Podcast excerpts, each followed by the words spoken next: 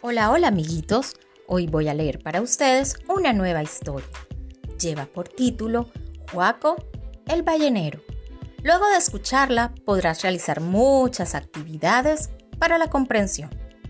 Comencemos. Yo soy Juaco el ballenero, que hace 20 años me fui a pescar ballenas gordas a 2.000 leguas de aquí. Enorme como una iglesia, una por fin se asomó y el capitán dijo, Arriba, esa es la que quiero yo. Al agua va el capitán con su piquete y su arpón, lavándose antes los ojos con unos tragos de ron.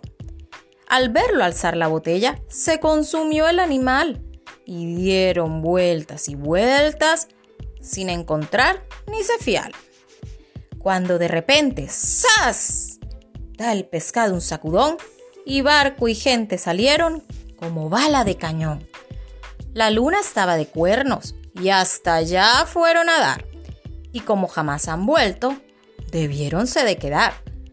Cuando vayas a la luna, busca a mi buen capitán, con su nariz de tomate y su barba de azafrán.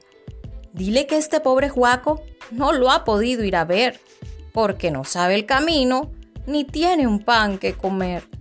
Y si viniera un correo de la luna para acá, mándame una limosnita, que Dios te la pagará.